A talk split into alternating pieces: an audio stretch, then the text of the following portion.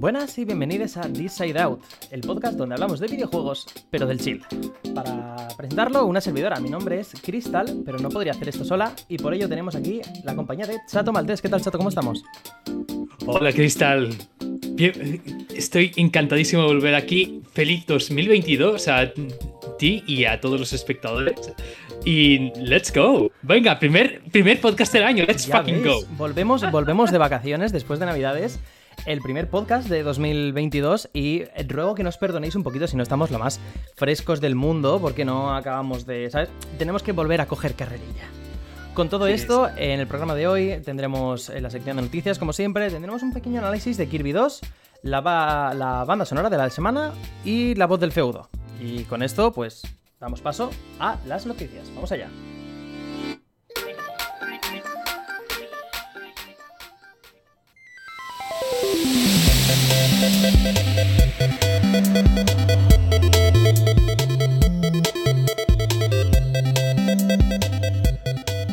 Bueno, hoy eh, venimos cargadites, ¿eh? ¿Verdad? Parece que no, pero, pero ha, habido, ha habido las últimas dos semanas hashtag moviditas. Empezamos con una compra sonadísima. Y es que eh, Take-Two Interactive, la, por ejemplo, la, la matriz de empresas que, que tienen su poder a Rockstar y por, eh, por, definición, ¿no? Por, por, omisión al final a... Ah, ya me saldrá, collons. No vengo yo muy fina yo este, este podcast. Eh, Grand Theft Auto y Red Dead Redemption ha comprado a Zynga, que es la compañía de Farmville. Se habla aproximadamente de una operación de 12.700 millones de dólares cogeos. Y estos son muchísimos numeritos y más ceros todavía. Para poner en contexto, Microsoft pagó el año pasado 7.500 millones de dólares por Zenimax, la propietaria de, entre muchas otras, Bethesda e ID Software, o 2.500 millones por Mojang, creadores de Minecraft. Esto significa mucho más dinero por una empresa de juegos para móviles que por otras marcas con mucho más renombre para jugadores habituales. Pero también hay que recordar que el mercado de móviles es mucho más lucrativo y rentable que el videojuego tradicional, de ahí la cifra. Sin embargo, esto no es en lo que me gustaría quedar de la noticia. Eh, hace años que venimos viendo una tendencia por empresas multimillonarias a comprar y absorber a la fuerza a otras empresas, resultando en mastodontes empresariales difíciles de cuantificar. Cierto es que la industria del videojuego es actualmente más lucrativa que nunca y esto empuja a que el videojuego eh, sea actualmente, eh, perdón, y esto empuja a que el capitalismo haga lo suyo, pero no deja de ser una invitación a la reflexión por el futuro que nos espera. esto del futuro de los videojuegos y demás con todo esto de las nuevas adquisiciones y demás, sí que a medida que vaya pasando el tiempo, veremos más y más franquicias siendo ah, abastecidas por solo una sola empresa o una empresa matriz y poco a poco se irá viendo esto. Ah, el mundo de los videojuegos es un poco independiente en el sentido de que aún tenemos otros factores, como por ejemplo el tema de los juegos independientes, eso cambia completamente el juego, mientras que, por ejemplo, en el tema del cine, ah, o bien tienes el caché para llegar a salas de, salas de cine de todo el mundo, o bien muy probablemente te tengas que conformar con meter tu película en Netflix. Aquí en el juego, en el mundo de los videojuegos está la cosa más balanceada en ese sentido. Pero también es verdad que te deja con esta idea de decir, hostia, dentro de poco realmente será como un oligopolio bastante marcado, en el, al menos en el aspecto mainstream. Aunque estas cosas hayan empezado solo con eh, el mercado de móviles, uh, crucemos los dedos para que no sea de una forma tan salvaje en el, en el escenario de los juegos tradicionales. Me viene a la mente, como bien has comentado, el, el ámbito de la tecnología en general, lo que empezó siendo Internet, ¿no? Eh, un grupúsculo de pequeñas empresas con ideas, con aplicaciones, con tal, con... ¿Sabes? todo el mundo, como, como, que estaba mucho más democratizado, todo el mundo empezaba al mismo nivel y todo el mundo pues podía sacar su aplicación, o podía su tal. Eh, recordemos la era de los inicios de WinZip, de, de mm. Winamp, de mm, WinRAR, todas estas aplicaciones empezaron siendo pequeñitas y siendo el proyecto de uno o, menos, desde luego menos de 5 personas. Y eh, tú podías vender tu aplicación y tal. A día de hoy eso es imposible. A día de hoy o formas parte del conglomerado de Google o vas a formar parte del conglomerado de Google. A lo que vengo a decir, no necesariamente Google, pero se entiende en el sentido de que como tengas una idea brillante y empieces a despuntar, va a venir una empresa grande que te va a poner una, cifra encima de la mesa que te va a marear. Y eso al final va a hacer, por, por definición, que acabes formando parte, sí o sí. Porque si no, te van a sacar esta gente, o sea, tiene tanto poder que te van a sacar su alternativa, van a tratar de invisibilizarte todo lo que pueden y más, porque también forman parte de, mm, del ABC de Internet a día de hoy. Y, y si ellos no quieren que, que, tú tengas esa visibilidad, no la van a tener y van a poner por encima de ti, van a poner su alternativa. Y esto me da miedo que pasa a día de hoy en el mundo de los videojuegos. Obviamente no es el mismo paradigma, no estamos en la misma situación. Bien has mencionado los juegos independientes, bien has mencionado que, al menos actualmente, todavía, todavía hay esperanza en que no acabe de ir por ahí y este modelo de negocio no acabe de encajar. Mucho hablaba la gente de, de Epic, que, que se llevara a los desarrolladores y los juegos a base de talonario, pero es que eso me parece un chiste, me parece un juego de niños al lado de lo que está haciendo Microsoft. Mm. Microsoft, Take Two, porque recordemos que Take Two también eh, estuvo a nada, a esto, de llevarse a Codemasters, que al final no fue Take Two, sino EA la que compró Codemasters. Mm. Todas estas empresas, eh, Activision, EA, eh, no sé si Ubisoft también habrá hecho algún movimiento similar, empresas de corte más alto, llevándose a las empresas de corte más mediano, que, despunten o que tengan cierta famita. A mí, la verdad, me, da un poquito de, de, Oye, a ver, ¿a dónde nos estamos dirigiendo? Por supuesto, seguimos teniendo Steam, seguimos teniendo Itch.io, por, por, poner ejemplos. Pero claro, esto aquí estamos hablando de PC. Cuando hablamos de consolas son entornos cerrados. Es la misma historia por la que Apple se pegó de nuevo con Epic Games por el control de sus propios eh, ¿cómo llamarlos? Storefronts, ¿no? Por sus propias tiendas o sus propios métodos de pago, fuera de lo que te obligue la empresa eh, que ha creado este entorno cerrado. Ah, es muy crispy chicken todo en general. Ah, es cosa que. Es una, es una situación que realmente te da pensar el hecho de, hostia, al final todo acabará súper homogeneizado, todo en el mismo sitio, todo yendo a acabar en las mismas empresas sí que hay como una especie de. Básicamente. Eh, conclusión agridulce que podemos hacer al respecto. Y es de que normalmente las invenciones, las cosas nuevas, normalmente no vienen de este tipo de empresas. E incluso esas propias empresas tienen la tendencia, si han desarrollado una cosa, si han tenido una invención o, yo qué sé, una serie líder en su momento, en el momento en el que no les interesa o no saben qué hacer con ella, las las dejan morir. Uh, mira siendo Rockstar, que tienen IPs como Bully, tienen State of Emergency, todo el backlog de, Rockstar y no hace nada con ello. A pesar de todas las peticiones de que haya un Mad 3, por ejemplo. Em, sí, pero ahora pon eso en contexto con Zynga. Zynga hmm. ahora es de Take Two. Take Two tiene Rockstar. Eh, ya han dicho que tienen a su disposición todas las IPs de Take-Two para trabajar, Zinga.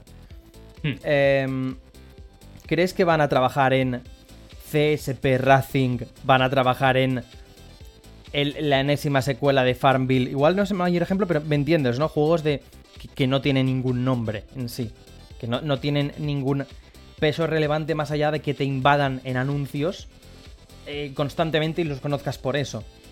Hmm. O van a ah. trabajar en un puñetero tragaperras de GTA para móvil o de Red Dead Redemption o de franquicias grandes y moverlas al, terreno del móvil y, y embuchacarse, ¿sabes?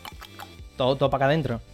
Sí, sí, 100% eso, pero quiero recordar a los espectadores de que hace un tiempo había una empresa que se llamaba PopCap Games y que fue también una de las adquisiciones más gordas del mundo de los videojuegos en su momento, que Electronic Arts compró. A los que no sepáis, a PopCap Games, los creadores de uh, Plants vs. Zombies, entre otros muchos. Y al final del día solo ha sobrevivido, entre comillas, Plants vs. Zombies. El resto de las IPs de PopCap están muertísimas y gran parte del equipo que estaba ahí está desaparecido. Hola. Así pues. Me estás mencionando a Rare. También. oh, fuck. El tema es que, como has dicho, estos casos se dan y, y sí que es cierto que tampoco sabemos, lo estamos dando por hecho, que pero tampoco sabemos hasta qué punto esto se va, se va a desarrollar o va a tomar el camino de, de PopCap Games. Mm. Pero, pero sí que desde luego que estos movimientos de mm, decenas de miles de millones de dólares. Por, porque es que además se sabe que, que no, no compró, obviamente no compró por sus IPs a Zynga. No compró porque tuviera un mayor. No, no, les compró porque tenían una base de datos de jugadores que podían emplear, como, ¿sabes? Como Big Data, a nivel de Big Data. Hostia, claro. Que eso es ya algo que, te, que- que te da mucho vértigo, ¿sabes? Uf. ¿Me entiendes? Sí, sí, a- a- ahora veo por dónde vas. Vale, pues a eso me refiero. El tema de, de manejarse con, con bases de- con las bases de datos de la gente. Esto me es que me parece más crispy que comprar Zenimax, ¿eh? Es que de ahí La viene el precio, de ahí viene que son, sean 12.500 millones de dólares, que es que no te los acabas. Uf, y encima con todo el tema de. Claro. Hostia, si Zynga tiene datos del uso de gente que ha logado mediante Facebook y debido a las pésimas condiciones de privacidad de Facebook, claro. Eh, sí, muy crispy chicken, la verdad. Ya no, ya no solo eso, piénsalo. Zynga tiene, a, a base de, de todos estos más de 10 años de hacer este tipo de juegos, tiene el, el recorrido de saber cómo llevar a la gente a pagar o las tendencias de pago de la gente, de, de juego de la gente, de tal, de, de cientos de millones de jugadores. Ahora, Take Two, que es una empresa muy, muy, muy metida en meter, o sea, muy, eh, muy empeñada en meter eh, eh, monetizaciones agresivas en sus juegos, Hmm. usar todos estos datos, todo, todo este, este Big Data, estas eh, estadísticas, analíticas y demás, para eh, implementarlo en su... A mí me da, me da que pensar. Pero bueno, si, si quieres, si no tienes nada más que añadir, podemos pasar a la siguiente Sí, noticia. seguimos, seguimos, seguimos. Perfecto. Eh, eh, pregunta por ahí, si, estáis viendo esto en Twitch, pregunta al chat. ¿Quién de vosotros tiene una Play 5? ¿Y quién de vosotros querría tener una Play 5? Porque es que eh, tenemos a Sony ahora mismo un poquito en jaque. Os explico. La fabricación de PlayStation 5, al igual que sucede con Xbox Series X, no, no satisface la demanda y creo que esto no es, no es ningún, ningún secreto. La crisis, perdón, de semiconductores impide que la nueva generación venda todo lo que podría. Y aunque está batiendo récords, aún no es posible adquirir con normalidad en una tienda física una de las nuevas consolas. Según cuentan desde Bloomberg, Sony ha decidido continuar fabricando PlayStation 4 durante 2022 para dar una alternativa a quienes quieran jugar al puto Gran Turismo 7 y no puedan conseguir la nueva consola. Porque recordemos, Sony dijo, creo que ya dijo, que para 2021 quería dejar de fabricar consolas. Y sin embargo, aquí les tienes bajando, recogiendo cable y diciendo, no, no, no, no, no, tira, que tenemos que vender algo, algo, lo que sea, que la gente se nos va a Xbox. Madre mía, madre mía. Eh, la verdad es que sí, esto es el mismo nivel de gente volviendo a instalarse Windows XP después del desastre de vista, en cierto sentido.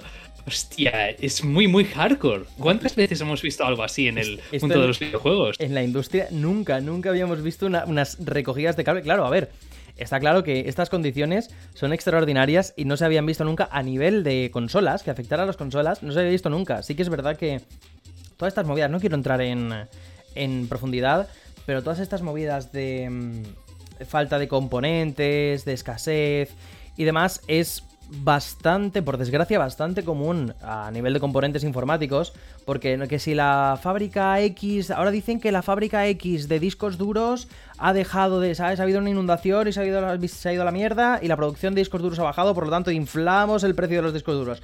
No, no, es que ahora hay... mm, hay escasez de microtransisores y por eso la RAM no vamos a, ¿sabes? No podemos producir más y tal y no sé qué, y hay escasez y ¡wop! inflamos el precio. Esto es bastante común en, PC, como digo. Mm, Es algo que a poco que se rasca, se empieza a ver que dices, uy, esto es un poco sospechoso, un poco crispy chicken, y aquí hay más cositas detrás.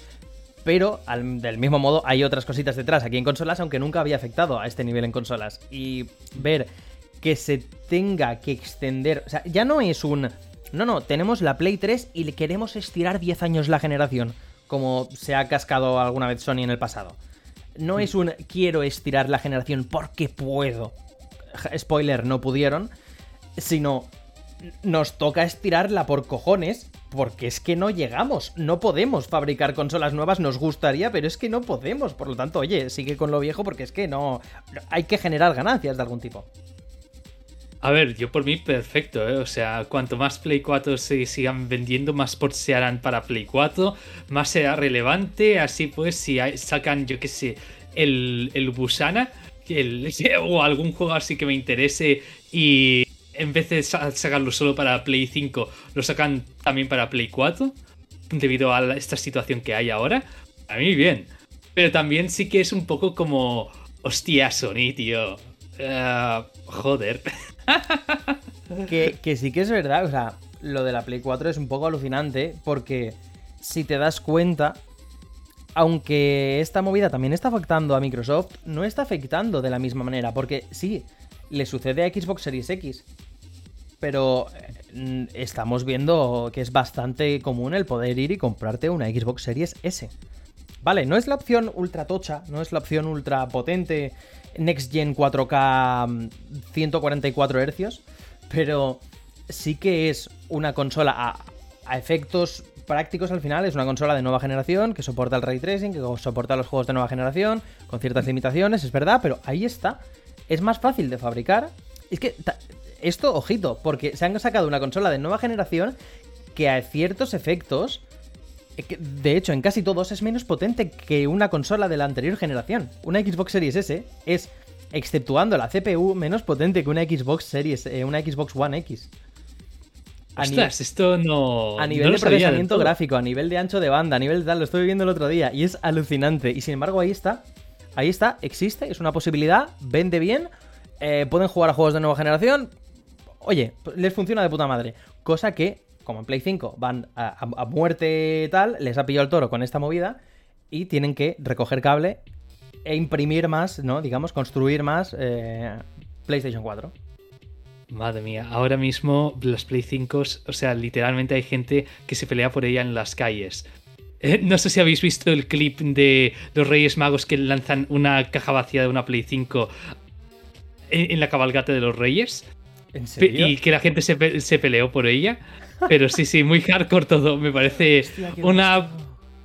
Algo, algo bastante simbólico, ¿sabes? Dentro de todo de esta situación.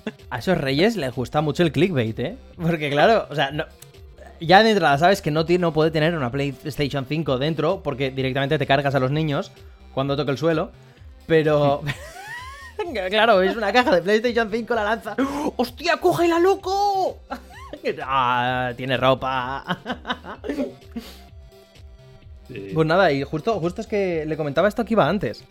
Eh, le comentaba que, que es que a efectos prácticos no hay una necesidad de, de hacerse con una Play 5 o tanta prisa por una Play 5, no sé qué, Buah, es que mira, quiero jugar a 4K de la leche y no sé qué, y el mando áptico y no sé cuántos. Vale, pero si tienes una Play 4, puedes jugar perfectamente a todos los juegos potentes que salen este año. De hecho, el único juego realmente exclusivo de Play 5, eh, First Party de Sony, que yo recuerde actualmente, bueno, dos.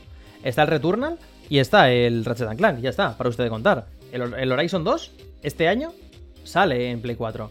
El Gran Turismo 7, mm. otra recogida de cable, sale en Play 4. El, el God of War Ragnarok, PlayStation 4. ¿Qué necesidad tienes este año de tener una PlayStation 5? Sí, y el mayor vende consolas, que es básicamente eh, Demon Souls, es un remake de un juego de Play 3. Efectivamente, sí, lo, comentaba también Harju por el chat ahora mismo, que el, el Demon Souls también, pero bueno, te va a salir, creo que va a salir el Den Ring en PlayStation 4, ¿sabes? Sí, sí, sí.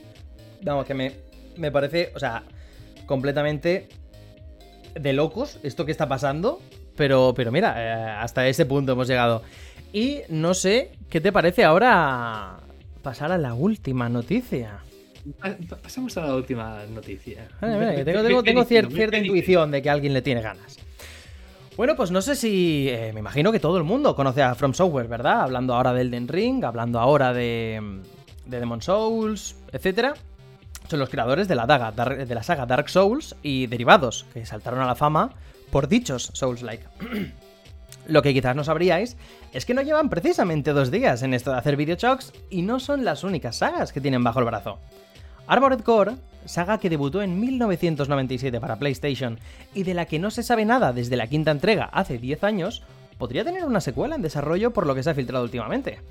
Al parecer, en una encuesta para consumidores se han dejado caer unas cuantas imágenes que podrían pertenecer a la saga y unas agresivas marcas de agua no hacen más que alimentar este rumor que hace muy feliz a uno que yo me sé.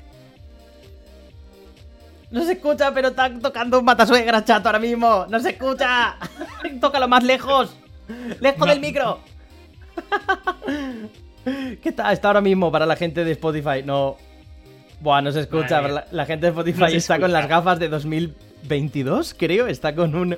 Con un 2022. Amigos, este es el año en donde From Software sale de sus cenizas, cual ave fénix. Después de de prácticamente una década. Sí, una década, te lo estoy diciendo, 2012. Una, una década sin ningún juego que no fuera un Souls, un sucedáneo de Souls. Por fin, amigues, han vuelto. Armored Core, mis mechas, mis cariños, mis bichitos. Están aquí, están de vuelta. Mis roboces. Mis roboces. Pero sí, sí. Uh, yo súper fan de, de Armored Core 4 For Answer. También he jugado a Armored Core 2, a Armored Core 3. Eh, me gusta mucho la serie. Eh, realmente creo que. No sé, en general es, como el, juego de mechas por antonomasia. Eh, el otro que hay es el From Mission, pero eso es un juego de estrategia. Y realmente, no sé, o sea, estoy muy feliz porque llevo años diciéndole a, los dioses que hay en el Olimpo, haciendo rituales de pudú, diciendo, hey, por favor, señor, si tienes un poco de piedad, si, me escuchas ahora mismo, por favor, no sé, dame algo, dame algo. haz que los Souls se tomen un descanso y vuelva a Armored Core. Que haga un remake del Enchanted Arms. Eh, cualquier cosa, que vuelva a Kingsfield. A, estas alturas estoy que aceptaré Kingsfield, que es el predecesor espiritual de, de, Souls, ¿vale? A, estas alturas estoy.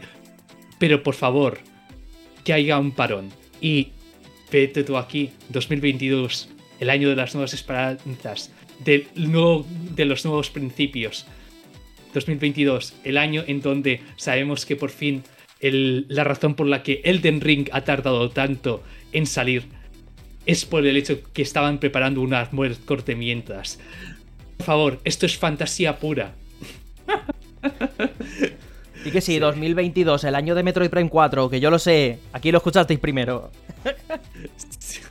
Por favor, a, ver, este podcast ya ha realizado un milagro, Crystal, ¿vale?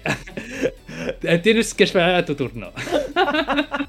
A ver, aquí, aquí a la cola, ¿no? Aquí a la cola, aquí a la cola. Pero sí, sí, estoy muy contento. Ah, por un, si hay un poco de suerte, esta será la primera vez de que mucha gente esté expuesta a Armored Core. Ahora de que From Software por fin es una empresa mainstream de reconocimiento. Uh, que Taka Miyazaki ha, vuelto en el rol de director. Lo cual algunos dirán, ah, pero es que es más conocido por Souls. Callaos, no, el hombre empezó con Armored Core 4. Aquí los datos. Facterinos. y, y, Armored Core 4 me gusta mucho. For Answer está muy bien. Realmente me gusta mucho. Eh, es un juego que es mucho más simplista que no Armored Core 3, pero aún así lo compensa con una estética muy chula, con escenarios súper tochos. Uh, Luego, después de este podcast, por favor, mirad si lo podéis encontrar por ahí y jugarlo en vuestras Xbox X con, eh, con retrocompatibilidad o algo, porque es que realmente son juegos muy tochos. Y bueno, obviamente por imágenes que se han visto, parece que será una especie de híbrido entre... Eh, básicamente el tamaño de Armored Core 4 con algunos elementos más Souls que a más a más eh, enlazan con elementos de Armored Core 3 que era como diseño mucho más intrínseco, mucho más ah, complejo. No sé, tiene buena pinta. a ver qué tal. eh, yo estoy feliz. Si sale bien, pues bravísimo. Por favor, sigad más a Enchanted Terms 2, donde está. Eh, cualquier cosa. Pero por favor, que este sea el comienzo de una era donde From Software tiene el estatus suficiente como para poder volver a hacer cosas raras. Bueno, pues con esto creo que ha quedado ya bastante claro. se, te, ha visto feliz, ilusionado, em, e, e, exaltado. Esperemos que salga bien. Sea Armored Core 6, imagínate que ahora no. ¿Flipas? La bajona es terrible.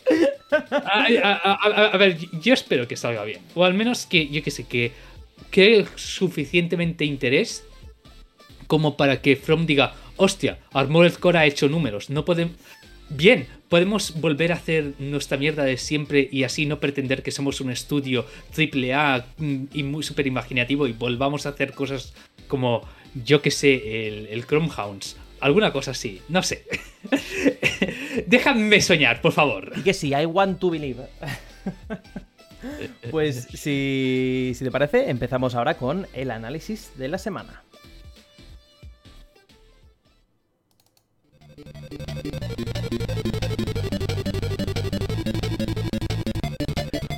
Cuando llegan las navidades, eh, todo toma un tinte especial. Eh, regalos por aquí y por allá. Permitirse algún capricho, eh, algún pequeño capricho. Algunos lo llaman ilusión y espíritu navideño, pero a mí me gusta más llamarlo capitalismo desenfrenado y claro, que iba yo no somos inmunes a ello tampoco. En nuestro caso nos dio por el retro. El señor quería hacerme un regalito por Navidad y empezamos mirando tiendas de segunda mano. Alguna cosita guay había, pero nada que me convenciera. Y así fue hasta que encontramos una tienda especializada en retro importaciones en mi ciudad. Y claro, aquello era un puñetero paraíso. Nada más entrar ya veías numerosas consolas expuestas y las paredes como forradas en cajas de juegos. Desde microordenadores hasta PS3, pasando por Famicom, Saturn o un mar de juegos de PSX japoneses. Y claro, con todas aquellas joyitas, poniendo ojitos y las numerosas visitas al establecimiento, eh, perdón, con, todas aquellas eh, joyitas poniendo ojitos, las numerosas visitas al establecimiento acabaron convirtiéndose en una tentación demasiado grande. Hasta cinco consolas y otros tantos juegos acabaron cayendo esas semanas, y entre ellos uno que llevaba deseando tener desde que era pequeña. Kirby's Dream Land 2. Como buena octogenaria que vivió la época de Game Boy y Game Boy Color, me crié con el Kirby's Dream Land original. Sin embargo, siempre viví reconcomida por la envidia de un compañero del colegio que me hablaba de cómo molaba su secuela, la cual alquilaba de un videoclub. Cosa que mis padres nunca me dejaron hacer. Sé que el alquiler de videojuegos... A ver, de entrada creo que... Aquí puede haber gente que no sepa lo que es un videoclub, pero... En fin, Sé que el alquiler de videojuegos era, o sea, era una alternativa en aquella época, pero yo tenía que conformarme con los X juegos que poseía en el momento, acabando por rejugar Pokémon amarillo y plata innumerables veces. Por supuesto que años después lo pude jugar emulado, pero ya no era lo mismo. Estaba claro que era mucho mejor que el original, pero yo venía de haberme jugado ya los Kirby de Super Nintendo, Nintendo 64 y Game Boy Advance. La magia simplemente ya no estaba.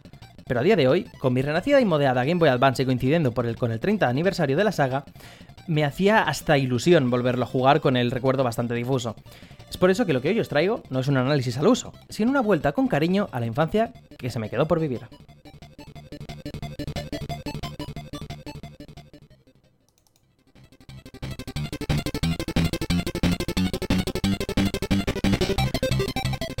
Dreamland 2 aterrizó en Game Boy en 1995 de la mano de HAL Laboratory, tres años después del título original y dos años después de Kirby's Adventure, el título de NES. Pese a tener el 2 en su título, sería el primero de la trilogía de Dark Mother, que continuaría en Kirby's Dreamland 3 y Kirby 64, para Super Nintendo y Nintendo 64, respectivamente. Dicha trilogía no estaría dirigida por el archiconocido Masahiro Sakurai, el creador de la bola rosa, sino por Shinichi Shimomura, el cual fue reconocido por imprimir una jugabilidad mucho más calmada en los juegos del rosado. Tan calmada, de hecho, que en esta iteración se rehusó implementar la característica de sprint introducida por Adventure en el 93. Cabe remarcar que pese a sus numerosas mejoras, Dreamland 2 no deja de ser una evolución construida sobre la base de su antecesor en Game Boy. Es por eso que, por ejemplo, Kirby seguiría iniciando su vuelo exclusivamente manteniendo arriba en la cruceta y no pulsando A múltiples veces, como sí sucedería en posteriores juegos.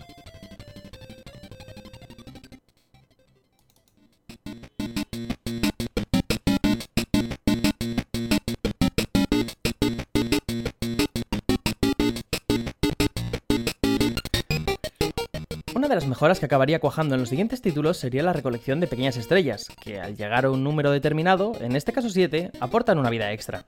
Lo que sí volvería, aunque para tomarse unas vacaciones el es el minijuego de fin de nivel, en el que saltas de una nube para alcanzar la mayor altitud posible, variando las recompensas en relación a la altura ganada. Este minijuego no volvería hasta Kirby Return to Dreamland en Wii. Una vez nos introducimos en el juego, no nos hará esperar mucho hasta descubrir sus cartas. Ya en la tercera habitación nos espera el primer enemigo que nos permitirá utilizar las tan conocidas habilidades, hasta un total de 8. Muy bien colocadito para que no se te pase por alto que está ahí por un motivo. Lo mismo sucede con los amichis eh, animales, que nos ayudarán a modo de montura a lo largo de la aventura. Hasta tres amigos nos, nos, encontramos a lo largo del juego: Rick el hámster, Q el búho y Kine el pez, cada cual interpretando las habilidades a su propia manera y aportando una nueva capa extra a la jugabilidad. Cierto es que determinadas combinaciones están rotísimas, como coger a Q y empezar a spamear la habilidad del paraguas avanzando por el techo de los niveles. Su ventana de invencibilidad es enorme y será muy difícil que siquiera nos hagan daño los enemigos. Por otro lado, las mascotas también dan ventajas lógicas según el animal y el entorno. Por ejemplo, Kine puede nadar a contracorriente bajo el agua, así como iluminar habitaciones oscuras si usa el poder de electricidad, creando una bombilla. La estructura de los niveles es lineal y bastante simplista, pero funcional como evolución del primer Kirby. Evolviendo las combinaciones de habilidades con los compañeros animales, en algunos casos serán necesarias eh, combinaciones muy específicas que requerirán calentarse la cabeza para conseguir los coleccionables necesarios para desbloquear el final bueno, añadiendo una capa de rejugabilidad al título.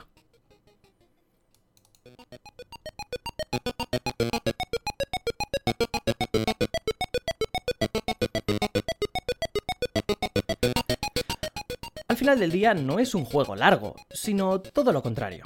En unas tres horitas ya lo tendríais pasadito, así que no hay excusa para catarlo cualquier fin de semana de estos.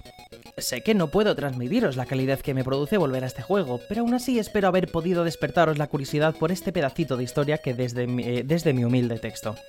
Desde luego no será el plataformas definitivo que os marque y cambie el rumbo de vuestra existencia, pero os puedo asegurar que al menos un ratito bien entretenido sí vais a pasar melodías agradables, gráficos adorables y una dificultad permisiva. En lo personal no necesito más para pasar un buen rato, y de corazón espero que os guste tanto como me gustó a mí.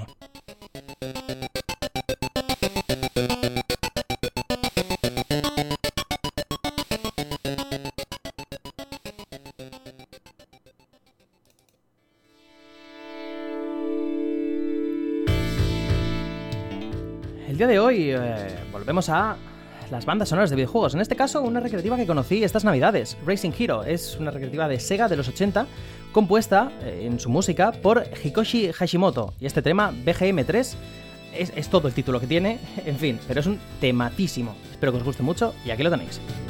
Quedaos con el bajo, por cierto.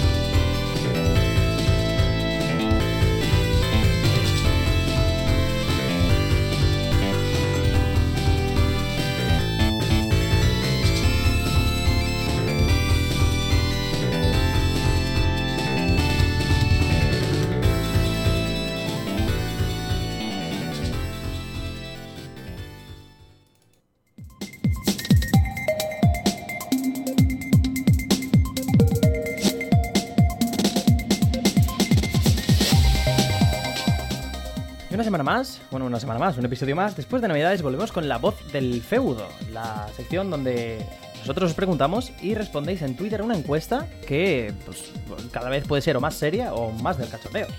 ¿Qué os voy a decir? Es, el, es un poco la, energía, ¿no? De este, de este podcast. antes de Navidades, preguntamos, bueno, antes de Navidades, quiero decir, la semana pasada, porque se me pasó por completo subir el episodio, pero ya me entendéis. En el último episodio preguntamos cuál era vuestro propósito gamer para este 2022. En total hemos recibido 21 votos, lo cual, pues, a ver, han sido eh, menos que en anteriores, pero también entiendo el porqué. Eh, el tema es que tenemos cuatro, cuatro respuestas, como siempre. Eh, vamos a ir diciéndolas en orden de menor a mayor orden de respuesta. La primera es acabar mi backlog de SNES, un 4,8% de gente. No hay mucha gente que tenga un backlog de SNES que acabar, al parecer. Muy pocos retro gamers en la audiencia. Realmente somos los más viejos de nuestros congéneres. Cristal. Me, sorprende, me sorprende porque yo sí que soy bastante de retro y de hecho he traído un retroanálisis hoy para mayor ironía, ¿no? sí, sí, sí, es como todas las capas de ironía ya juntas aquí. Eh, chiques, necesitáis más cultura viejuna. Así pues, escuchad este canal porque vamos a dar toda. Desde luego, aquí cultura viejuna nos va a faltar, ¿eh? Aquí vais a aprender todo lo que haga falta y más de cultura viejuna. Segunda respuesta, yo solo quiero una Play 5. 19% de, personas. Me parece que este 19% se va a tener que comprar una Play 4 este año. La, segunda respuesta más, más votada es antes muerta que gamer. Aquí, las, con esta y con la más votada, se sabe que después de todo dentro de nuestra comunidad las prioridades están bien puestas. Ojo, sí, sí, sí. La, opción, sana. La opción sana. A mí no me juntes con esa escoria gamer trademark. ¿Sabes? Y la opción más votada, que desde luego mm, aquí nadie les puede quitar la razón, un, 50, un machacante 52,4% de personas deciden que su propósito gamer es cagarse en Nintendo. El eh, Chato está aplaudiendo, no se escucha, ya aplaudo yo por Chato. Bravo, bravo, bravo. Gente, mente colmena, somos influencers ya. ya, estamos condicionando el pensamiento de nuestra audiencia, Cristal. Como toca. De aquí, de, aquí a, ser número uno e ir a Andorra hay dos pasos. Let's go. no sé si con el retro te da para ir a Andorra, pero bueno. el tema es que hemos tenido, además, sabéis que además de responder a, la encuesta en, Twitter, podéis dejar un comentario en ese tweet y os lo responderemos aquí. Hemos tenido dos comentarios esta semana. El primero, de Magna, que dice que su propósito es mejorar mi ejecución más que nada cuando se trata de juegos de pelea. También aprender a usar un fight stick o palito de arcade para los usodichos y en el mismo ámbito asistir a más torneos locales cuando los haya. Oye, pues mucha suerte, Magna. El mundo de los juegos de pelea es, es muy jodido, ¿eh?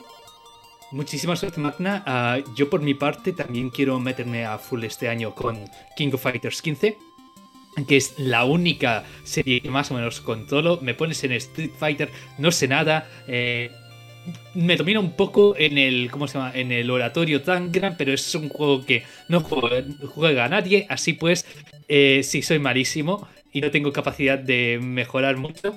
Pero con The King of Fighters 15, pues tal vez las cosas mejoren. Uh, mucha suerte. De hecho, de hecho, creo que es King of Fighters el juego que, si no me equivoco, es el juego que juega Magna, el King of Fighters.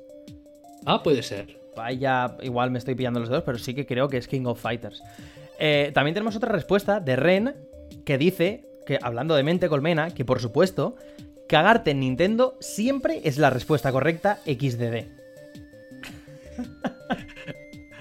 Hay gente que sabe y hay gente que está convencida de lo que sabe y de lo que se tiene que saber. Un aplauso, Ren. de nuevo, no se escuchan los aplausos de chato, pero ya hago ya el, efecto sonoro por él. Eh, Ren, Ren sabe cuáles son las prioridades en este mundillo. Sabe la verdad, sabe la puta verdad. Y no le vais. Y no le vais a callar ya. bueno, pues vamos con las preguntas de este episodio que es eh, ¿a qué juego de este año le tienes más ganas? En plan de juego esperado y, ojo, eh, confirmado y anunciado. Porque yo podría decir, no, no, es que le tengo unas ganas que flipas a Metroid Prime 4 y estoy convencida de que va a salir este año. Y de, este carro, insisto, no me bajáis, pero como no está anunciado, ahí nos, me tengo que cortar. Cuatro opciones, una vez más. La primera, la secuela de Breath of the Wild, nombre en eh, marca registrada. Estaría graciosísimo que fuera el, nombre de la secuela de Breath, of, de Breath of the Wild fuera la secuela de Breath of the Wild. Sería genial. Segundo, el Den Ring. Lo tenemos aquí al ladito, en realidad. Hablando también de From Software, por cierto. Tercera respuesta, God of War Ragnarok. O cuarta respuesta, Gran Turismo 7, el GOTI. Siempre, siempre.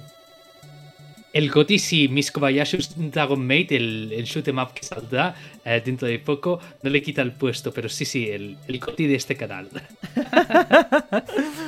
bueno, pues sí, eh, en cuanto suba. En cuanto suba a YouTube eh, y, a, Spotify el, el, podcast, sabéis que tenéis ya en, en mi Twitter, twitter.com barra crystalline con un 4 en lugar de la A. Tendréis en el tweet fijado, como siempre, la encuesta y podréis responder y votar. Dicho esto, toca despedirse ya. Hoy se ha quedado cortito. Sí, se ha quedado cortito, pero bueno. Eh, Te me has comido la auto.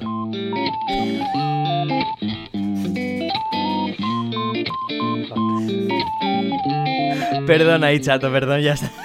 Bajo el volumen. perdón, perdón, perdón. El fallo, fallo mío, fallo mío por no avisar. O sea, tengo que retomar el, tema de decir, vale, un segundito, estoy en muchas cosas. No, eh, no tengo todavía los automatismos y ha sido culpa mía no avisar visualmente a Chato de que un segundito estoy bajando música y, manejando estas cosas. tranqui, tranqui, tranqui. bueno, no, no pasa nada. Al chat. Me están censurando, me están censurando están censurando. estamos, votación, ¿estamos censurando a Chato, sí o no? Venimos. en plan, el chiringuito de chato, free chato. Hashtag free chato. Eh, bueno, pues lo que decía, se ha quedado cortito este episodio. Sí, ah, se ha quedado cortito, pero a ver, también volvemos de vacaciones. Estamos un poco oxidados. Eh, estamos que necesitamos, pues, calentar un poco. Así pues, ayudarnos y veniros aquí cada dos semanas. Y la, para la siguiente, tal vez os hablamos de cosas más especiales, como tal vez eh, una situación de los blogs de Gamefilia y Medistation y cotillos internos. Oh, la, semana que, la semana que viene no se va a quedar tan corto, cierto es. La semana que viene va, A haber, va a haber marujeo, así que no, la semana que viene, el episodio que viene, siempre voy a cometer siempre el mismo fallo, ¿eh? No, esto no lo puedo evitar. El próximo episodio, vamos a tener marujeo, marujeo de la blogosfera española. sí, sí, sí, sí. Y de primera mano sacado de, por mí. Ole, aquí con, con información de Insiders Trademark. Ah, vale. bueno, eh, chavales, hasta aquí el episodio de hoy. espero que os haya gustado, que os lo haya pasado bien. Corto, pero intenso, ¿no? Sí que es verdad que no nos hemos enrollado tanto como en el último episodio de, con el con el GOTI y todo, que ahí había muchísimo que, muchísima historia. Pero, pero creo que creo que puede gustar, ¿no? Que sea, aunque sea más comprimido, que esté todo bien, bien juntito y, no se haga bola. Mm, mm. Bien, pues, eh, ¿decías algo, chato? No, no, no, nada, nada. Simplemente de que la gente creyera en sus sueños, igual que yo creo en Armored Core 6. Nunca lo he dejado de creer y aquí estamos. Me parece maravilloso. Pues con esto recordaros que estamos. I want to believe. Con esto recordaros que estamos en, estamos en Spotify, Decide Out, estamos en YouTube con el mismo nombre. Y que también nos podéis encontrar en Twitter, yo arroba Crystalline, como he mencionado antes, chato arroba chato maltés y ha sido un, todo un placer por mi parte. ¿Algo que añadir, chato? Ahora te tocaba a ti hablar. la auto de Armored Core 6 me ha quedado niquelada. De puta madre, la dejamos ahí. Pues muchísimas gracias por acudir. Eh, espero que os haya gustado muchísimo y nos vemos en el próximo capítulo. Un saludo. Chao.